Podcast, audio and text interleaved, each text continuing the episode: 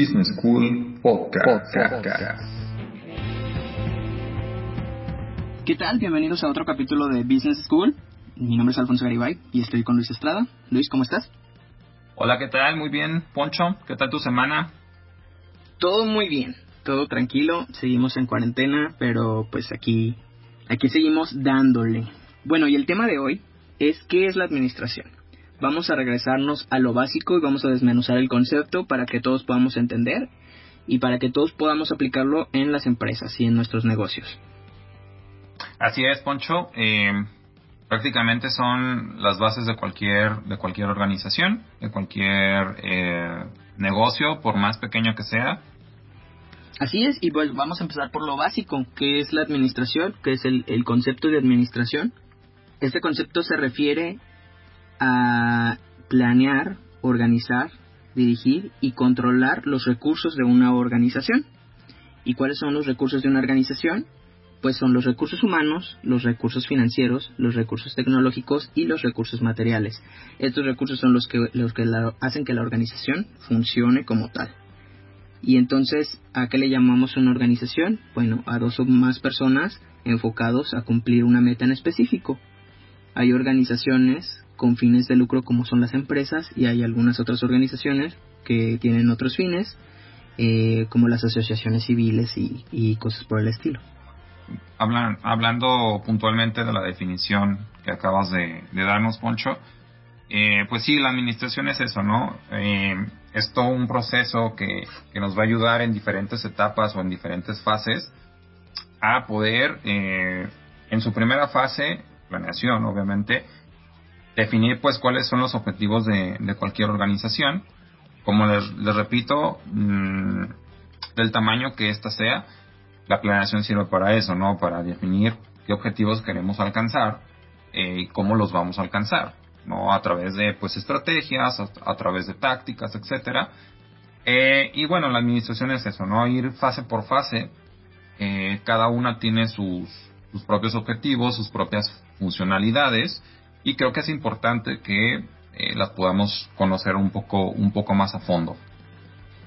Y bueno, como ya les había mencionado en la definición, pues esta, la administración tiene cuatro fases, como bien lo menciona Luis, y es planear, organizar, dirigir y controlar.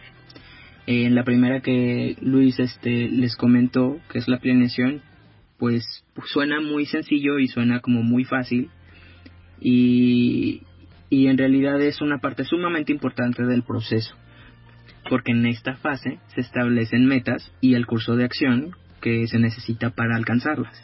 Sí, eh, creo que por ahí es importante esta fase porque, como lo, mencionas, de aquí se desprende prácticamente todo, no restándole la importancia a las demás, obviamente, pero sí viéndolas como complementos de, de, de todas, prácticamente son complementos unas de otras. En la planeación me parece, me parece importante que cualquier microempresario, inclusive cualquier emprendedor que vaya iniciando con su, con su proyecto, tengan en cuenta esta, esta fase, ¿no? De definir bien qué objetivos quieren alcanzar y cómo se van a alcanzar. Sabemos que todos tenemos eh, recursos limitados, a veces muy limitados, ¿no? A veces tenemos poco personal, tenemos presupuestos cortos tal vez, eh, tal vez tenemos poca tecnología o tenemos pocos equipos de cómputo, etcétera. Todos estos son los recursos a los que nos estamos eh, refiriendo o a los que Poncho se, se, refiere en la definición como tal. Entonces, en la planeación tenemos que eh, integrar, digamos, o tener vistos todos estos recursos para nosotros poder uh, definir esos objetivos y ver cómo lo vamos a hacer con, eh, pues, con todo lo que tenemos. Exacto, la idea es que esos recursos estén comprometidos para alcanzar los objetivos que nosotros vamos a, dictar en esta misma fase y que las personas que están involucradas, bueno, desempeñen las actividades que deben de, de realizar para el fin de alcanzar esos mismos objetivos. Lo que es también súper importante es que estos, la planeación nos va a servir en el futuro para poder controlar en la última fase, para poder medir y comparar cómo se realizó, si el proceso se realizó con éxito o no y qué hay que cambiar. Sí, exactamente. Para eso, para eso nos va a ayudar. Así es, y después está la, la fase de organización, En ella vamos a ordenar y distribuir el trabajo, los recursos a todos los miembros de la, de la organización para que se puedan igual alcanzar las metas de, de la misma. Sí, justamente, eh, digamos, viéndolo como, como el proceso que es, si ya tenemos definidos los objetivos, eh, sean los que, los que ustedes se, se propongan o ustedes definan, la organización, la parte o la fase de organización, viene a ser eh, esa fase donde, como Poncho lo menciona, vamos ahora sí a tener en cuenta los recursos que tenemos o con los que contamos, como ya lo repetimos, eh, sean económicos, sean tecnológicos, sean recursos humanos, que es muy importante. Y vamos, según los objetivos que nosotros ya definimos, vamos a asignar esos recursos de una u otra manera para que, pues, obviamente esos objetivos se puedan conseguir. Entonces, a eso hace referencia la segunda fase de la administración, que es la parte de organización. Sí, y a lo mejor aquí valdría un poco la pena ah, hacer un, un, recorrido intermedio por, por los recursos que ya estamos mencionando, que a lo mejor puede parecer que son muy fáciles de entender, pero podemos ir rapidísimo, rapidísimo a través de ellos. De los recursos materiales, eh, que vendrían siendo eh, para una organización eh, los equipos, diferentes equipos que, podamos tener, equipos de, cómputo, equipos de transporte, eh, edificios, ah, oficinas, todo este, todo este tipo de, de, cuestiones que necesita la, organización para poder funcionar todos los días en su operación normal. Esas son la parte de los recursos, los recursos materiales. Es correcto. Y luego también tenemos a los recursos humanos, que es toda la gente que va a estar involucrada en el proceso general de la empresa y que nos va a ayudar a que estos recursos materiales se pongan a trabajar, se transformen este para poder llegar al, al objetivo de la empresa. Sí, así es. Eh, por ahí también hacer un hincapié en que em, la parte de recursos intelectuales que también debería haber en una empresa, con esto me refiero a que una empresa puede tener eh, una base de datos eh, previamente que han ido previamente eh, elaborando, eh, marcas, registros o patentes, esos son recursos intelectuales que también forman parte de cualquier organización si es que los tienen. Claro, y no necesitan este ser Kentucky con la receta secreta. Cada uno de, nosotros tenemos una manera de, de, realizar nuestro trabajo, de realizar nuestras actividades o de diferenciación que hacemos en nuestro producto y a lo mejor estas diferenciaciones son las que debieran estar registradas ante, ante el INPI, Instituto Mexicano de la Propiedad Intelectual, eh, para que podamos salvaguardar esa información y para que precisamente funcionen como recursos intelectuales, como bien lo menciona Luis. Sí, así es, y es, hay que hacer hincapié, pues que es una parte muy importante que a lo mejor muchos eh, de los que nos están escuchando, eh, emprendedores o empresarios, no tienen en cuenta a veces y es, es muy importante que tengamos eh, esta parte muy controlada. Es correcto. Y bueno, otro de los recursos que tenemos también que son muy importantes son los recursos financieros. ¿Y qué son los recursos financieros? Bueno, pues el dinero, ¿no? El dinero, los activos, este, los créditos, los depósitos de, de algunas entidades, si manejan divisas, si tienen acciones, esos son los recursos financieros y esos también son los que nos van a estar ayudando a echar a andar la máquina que se vuelve nuestra organización. Sí, así es. Eh, digo, todos estos recursos, como les estamos comentando, eh, esa combinación y esa buena distribución de los mismos es lo que hace que día a día la operación de cualquier empresa o cualquier proyecto emprendedor salga a flote, ¿no? Y por eso es la, importancia de, de definirlos y de que ustedes conozcan cuáles cuáles son. Así es, y por último tenemos a los recursos tecnológicos, que bueno, estos recursos nos ayudan a pues a recopilar, administrar y a, veces hasta trabajar todos estos otros recursos que, que tenemos en la, en la empresa. Como bien dice también Luis, pueden ser bases de datos, pueden ser este pues las computadoras que funcionan como para como para realizar procesos administrativos, este, servidores, etcétera, que, todo esto nos va a ayudar a, que nuestra información esté concentrada, esté protegida y esté salvaguardada. Por ahí también eh, podríamos agregar, eh, creo, la, la, parte de los sistemas como tal, el, software, software administrativos, pueden ser RPs, pueden ser CRMs, etcétera, ¿no? Creo que también podríamos incluirlos en estos recursos. Así es, porque también estos nos ayudan a realizar mejor nuestras actividades. Y bueno, entonces vamos a continuar, que nos quedamos en los primeros dos procesos, en las primeras dos fases del proceso administrativo. Y entonces lo que sigue es, dirigir. El proceso de dirigir es influir en las actividades en los miembros de, de, la organización, es motivar y pues asignarlas eh, y revisar que las tareas se realicen de acuerdo a como lo hemos planeado. Sí, esta fase es muy, muy interesante, digo, como su nombre lo, lo menciona por sí misma, ¿no? Dirigir.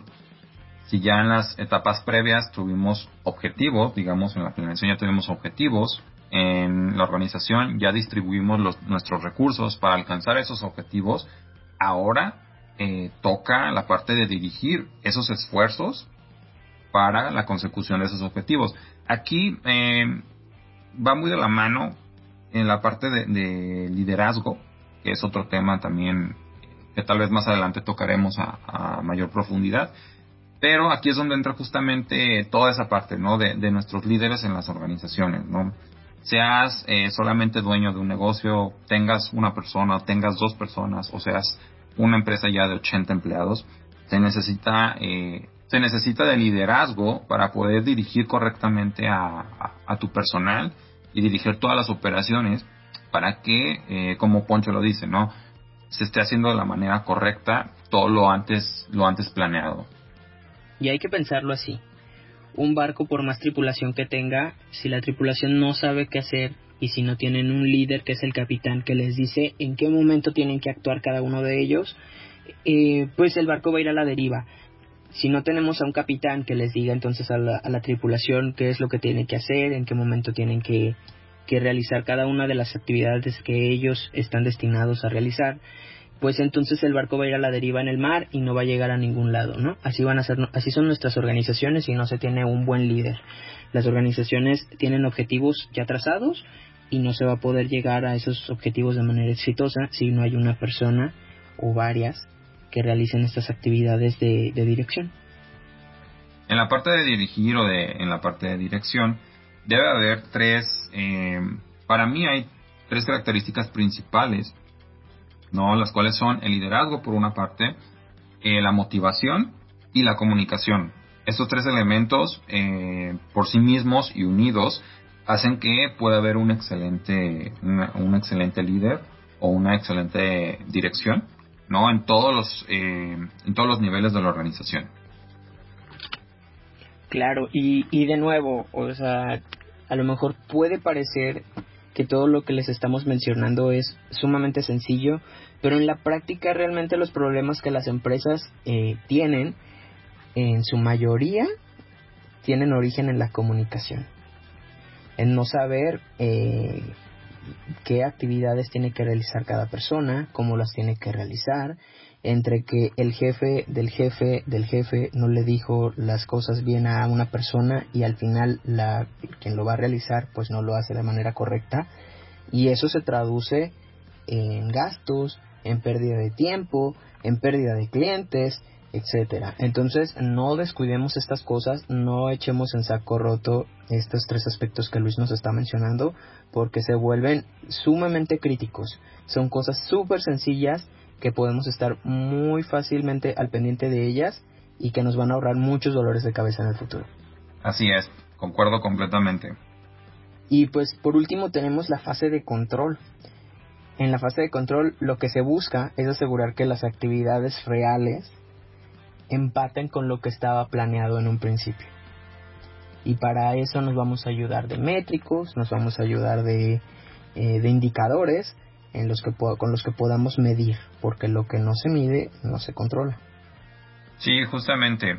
Digo, ya, ya vimos como el, proceso a, grandes rasgos y eh, volvemos, ¿no? recapitulemos. En la planeación eh, tenemos objetivos, en la organización distribuimos los recursos para que se alcancen esos objetivos, en la dirección dirigimos los esfuerzos para que se consigan esos objetivos.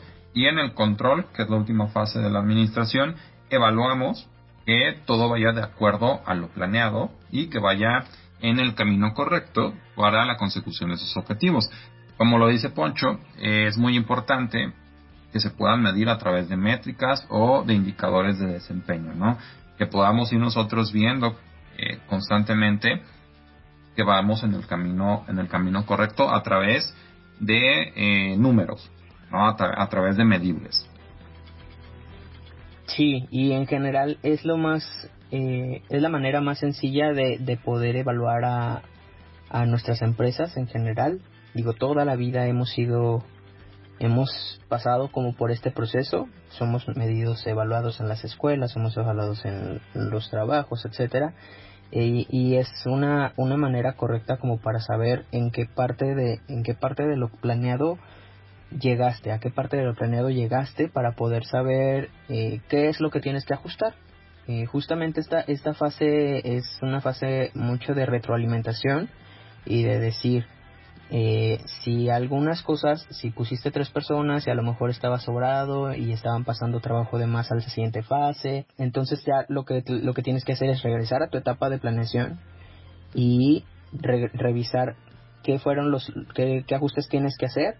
Y esto es un ciclo, ¿eh? O sea, esto es un círculo y vamos a, a planear, organizar, dirigir, controlar, planear, organizar, dirigir, controlar las veces que sea necesario para que nuestro proceso en nuestras empresas, en nuestros negocios, eh, sea lo más eh, eficiente posible para que podamos eh, aprovechar lo más que, que, se puedan nuestros recursos para, como bien lo hemos mencionado en otros capítulos, obtener una, una ganancia eh, adecuada para, para el caso de las empresas y bueno para que para el caso de organizaciones sin fines de lucro pues para lograr objetivos que, que estas organizaciones tienen. Sí eh, definitivamente la, administración o todo el proceso administrativo eh, sirve a cualquier escala a cualquier empresa.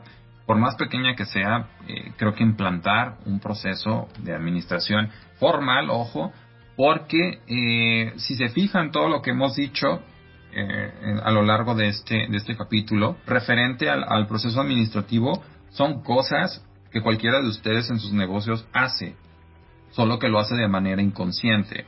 Es decir, planeamos, siempre planeamos, siempre tenemos que tener algo eh, a lo que llegar y lo hacemos de manera inconsciente. Organizamos y eh, damos recursos para ciertas actividades diarias. Dirigimos también, ¿no? Estamos constantemente eh, dando eh, órdenes, por ejemplo, a, nuestros empleados, ¿no? a nuestros colaboradores, para que hagan ciertas actividades, para que vayan aquí, para que hagan cierto reporte, etcétera, etcétera, ¿no? Y controlamos, es decir, vemos si lo que nosotros nos habíamos propuesto lo conseguimos o no. Entonces, prácticamente el proceso existe en cualquier empresa y lo hacemos, solo que muchas veces de manera inconsciente y tal vez sin conocer estos conceptos y de ahí la importancia de traducirlo en algo que nosotros podamos tener escrito, que lo podamos estar viendo todos los días, que podamos saber, este, como ya les mencionamos en la etapa de control, que podamos estar revisando indicadores, eh, que podamos estar revisando, y los indicadores son cosas súper sencillas, ¿eh? O sea, desde la ganancia que, que tuvimos, hasta la cantidad que vendimos, eh, hasta las horas que estuvimos este, trabajando, etcétera. Y la onda es nosotros revisar cómo están estas tendencias, qué es lo que nos ha hecho ganar más, cuáles son los cambios que nos han hecho ganar más, cuáles son los, los cambios que nos han hecho hacer el mismo trabajo en una menor cantidad de horas y entonces ajustar todo ese engranaje dentro de nuestra organización y volverlo a poner en marcha. Sí, creo que, que aquí eh, hay algo importante y, y es, hay que tratar de, como tú lo dices, ¿no? De hacerlo un poco más formal tal vez dentro de las organizaciones Así ustedes tengan una, eh, una pequeña tienda de abarrotes, tengan un pequeño restaurante, tengan una tienda de ropa, lo que sea, hay que tratar de instaurar un, proceso un poco más formal de administración que les pueda servir justamente para tener todos estos, estos elementos definidos y, e identificados y créanme, así van a, van a poder eh, tener mejores resultados de los que tal vez ya, ya están teniendo en este, en este momento. Sí, y bueno, para empezar, este, podríamos em, basarnos en, primeramente en la experiencia, ¿no? Que nosotros tenemos de nuestros propios negocios y de nuestras propias empresas. Cuando es el caso de negocios pequeñitos, como mencionas, una tienda de ropa, bueno, pues si yo sé que mi tienda de ropa semanalmente vende más o menos N cantidad de prendas, pues entonces lo siguiente es que cuando voy a revisar con mi proveedor cuánto me va a traer, pues voy a buscar que sea una cantidad más o menos similar a la que estoy vendiendo para que no me quede la ropa ahí, para que no se vaya a quedar este sin vender mucho tiempo, estar almacenada, tenga que pagar en algún otro lugar, algún otro local para que esa ropa se quede ahí, etcétera. Entonces, si yo ya tengo la experiencia de que vendo aproximadamente 100 prendas durante la semana, bueno, entonces voy a tratar de, de, este, de, de buscar con mi proveedor la manera en la que él me pueda traer 100 prendas por semana, a menos que yo vaya a implementar alguna estrategia para que esa cantidad de ventas suba. Y eso también se implementa en la parte de planeación. Al final en del proceso, en el control, pues vamos a verificar si esa estrategia que nosotros estamos sugiriendo surtió efecto o no. Es muy, muy interesante cómo lo planteas, eh, porque creo que este proceso entre más se pueda tener formalizado, como tú lo dices, en todas las áreas de, una empresa, eh, mejores resultados vamos a tener.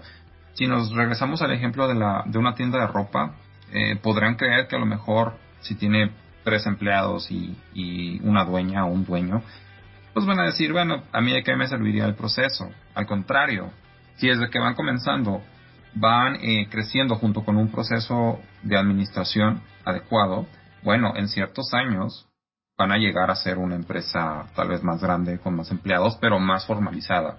Y eso creo que es, creo que es importante. También hay que destacar aquí que formalizada no quiere decir que sea inflexible o que sea muy cuadrada, no. De esto se trata eh, de conocer bien todos los recursos con los que cuentas como tienda de ropa o como tienda de abarrotes o como eh, fábrica de, sillones o a lo que te dediques. Se trata de identificar qué recursos tienes, qué objetivos quieres alcanzar. Hay que ponernos objetivos y de que esos, esos recursos los utilices de la mejor manera para alcanzar esos objetivos. Y bueno, lo que ya vimos, ¿no? Dirigir todos los esfuerzos y controlar, evaluar constantemente que se estén alcanzando los objetivos. Bueno, ahora sí, sí me gustaría eh, platicar un poco más, ya saliéndonos de un poco de lo, de lo técnico. Poncho, ¿cuál crees tú que sea eh, pues la importancia de, la administración o de un proceso administrativo en, en una pequeña empresa? Digo, en México sabemos que tenemos eh, la mayoría, más del 90% de las empresas en México son, son pymes Muchas veces en estas empresas podemos ver eh, una serie de problemáticas que surgen a raíz de no tener o de no contar con cierta formalización. Entonces la pregunta es, ¿qué tan importante es para una pequeña empresa que van haciendo tal vez un, proceso administrativo? ¿Cuál crees que sea la, la importancia? Híjole, pues es que hemos hablado muchísimo acerca de, de, los pros que tiene el implementar el proceso administrativo y justamente creo que lo más, lo más importante es el aprovechamiento correcto de sus recursos. Nuestros recursos van a ser limitados todo el tiempo. Eh, vamos a contar con una cantidad limitada de dinero, vamos a contar inicialmente con una cantidad limitada de personas, este, de herramientas, de todos los recursos por, los que ya hemos, hemos platicado. Entonces, para que esos recursos sean aprovechados al máximo, pues el, el proceso administrativo nos va a servir de, nos, nos va a ser de mucha ayuda. Vamos. Eh, ¿Y qué significa aprovechar esos recursos? Pues esos recursos se pueden terminar. El dinero se puede acabar en intentos y en intentos de realizar las cosas de alguna manera y mientras más preparados estemos, este, mientras lo planeemos, mientras hagamos todo el proceso, vamos a poder evitar eso, ¿no? Que haya fugas eh, en dinero, que haya fugas en tiempo del personal, que haya fugas en materiales, que se pierdan cosas, etcétera. y, y vamos a poder eh, garantizar que nuestra empresa va a sobrevivir más tiempo y de hecho pues la idea es que sobreviva durante generaciones, ¿no? O sea, creo que creo que lo el sueño de, de, el sueño de los emprendedores es seguramente dejarle sus negocios a sus hijos, a sus familiares y así ha sucedido con empresas mexicanas súper importantes que se han hecho de un renombre porque han adoptado los procesos de, de una manera formal como ya lo dijimos y que ya dijimos que formal no necesariamente tiene que ser cuadrado, hay que adaptarnos a todo. Entonces, este, pues las, las empresas que, que apuntan a eso, a la formalidad más adaptabilidad, pues son las que van a garantizar la supervivencia. Justamente ahora que mencionas eso de, las empresas grandes que han trascendido, eh, igual, ustedes mismos eh, en sus negocios, en sus emprendimientos, volteen a ver ese tipo de empresas, ese tipo de empresas que ahora son eh, líderes en el mercado, ¿no? que tienen tal vez muchos empleados, etcétera. Bueno, es porque se trazaron objetivos, obviamente identificaron una necesidad, una problemática, la supieron resolver pero ahora, después de todo eso, supieron estructurar eh, toda, toda una organización y llevarla hasta, hasta donde están ahora, ¿no? Muchas de esas empresas a tener eh, ventas de millones y millones de dólares. Eh, y creo que esa es la diferencia también en, entre las empresas que llegan y las que no. Una correcta planeación, tener obviamente objetivos bien definidos, y saber, eh, saber organizar sus recursos, que tal vez con pocos recursos han logrado eh, escalar una gran montaña y llegaron a, a, la cima, ¿no? Y que ahí se mantienen ahora justamente por la parte de la adaptabilidad. No lo repetimos, no se, no se quiere decir que al ser formalizado tengas que ser cuadrado. Hay que saber adaptarnos y más en el entorno en el que vivimos ahora, más en el mercado, cambia constantemente. Entonces tenemos que tener no solo un proceso administrativo, tenemos que tener un proceso administrativo flexible y dinámico que cambie junto al, mercado, ¿no? Adaptarnos constantemente al mercado. Sí, y ojo, o sea, seguramente, y esperemos que sí, nos están escuchando personas que, que tienen un puesto de tacos, por ejemplo, y van a decir, no, pero yo como, o sea, mi, negocio es muy pequeñito, yo solo tengo a dos personas que me ayudan, este, pues no, o sea, todos podemos hacer las cosas, este, claro que es a nuestra medida, claro que los procesos de las empresas más grandes, pues van a ser mucho más rebuscados porque incluyen, este, más operaciones pequeñitas que se realizan dentro de la operación mayor, pero este tu puesto de tacos tiene un proceso también. Tiene tiene una manera de hacer las cosas se puede documentar se puede planear para que tú puedas este eh, vender la cantidad de tacos que tú necesitas para que esa semana la puedas no solamente sobrevivir sino que puedas vivir cómodamente con eso y, y todo mundo o sea todo mundo podemos aspirar a tener algo mucho mejor y mucho más grande y para esto nos va a ayudar a realizar este proceso administrativo, para que nosotros podamos aspirar a pasar de un puesto pequeñito de tacos en la esquina a tener a lo mejor un restaurante importante. De tacos también si tú quieres. Y los hay. Casos de éxito hay a nuestro alrededor. O sea, el chiste es buscarlos, porque seguramente hemos llegado a, alguno, algún lugar en el que nosotros lo vimos desde muy chiquito y, vemos que ya tiene 10, 15 empleados que están realizando múltiples actividades. Entonces, no, no lleguemos y no tengamos esta mentalidad chiquita de decir yo solo puedo hasta aquí, porque la realidad es que si el vecino pudo, nosotros también podemos. Sí, así es.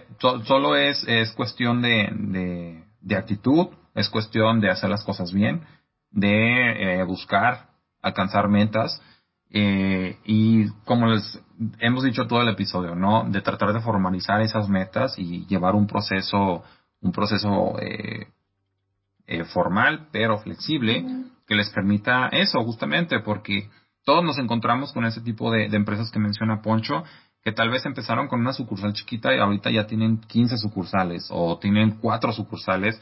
¿Cómo lo logran? A través de esto, a través de un buen producto, obviamente, pero sí de una planeación sí de, de objetivos, es decir, si yo tengo una, una sucursal pequeñita, pero mi objetivo en un año es abrir otra más, bueno, hay que apegarnos a ese objetivo y ver cómo le vamos a hacer, cómo sí le vamos a hacer. Entonces, esto creo que es la, importancia mucho del, proceso administrativo en pequeñas empresas. Es correcto. Y bueno, pues con eso vamos a, concluir el episodio del día de hoy. Les agradecemos que sigan escuchando nuestros episodios. Nos vemos en el próximo. Recuerden seguirnos en nuestras redes sociales como Business School. Y bueno, nos vemos en la próxima. Luis. Eh, pues sí, eh, muchísimas gracias por habernos escuchado. Eh, cualquier comentario, duda, tema, sugerencia, ya saben, déjenlo en, los comentarios. síganos en nuestras redes y ahí mismo trataremos de, darles respuesta y pues de preparar los temas que a ustedes se les hagan interesantes. Claro, porque esto está hecho para para ustedes, para ayudarlos, para ayudarnos. Entonces, bueno, seguimos aquí eh, nos encantaría que nos contacten y nos vemos en la próxima. Bye.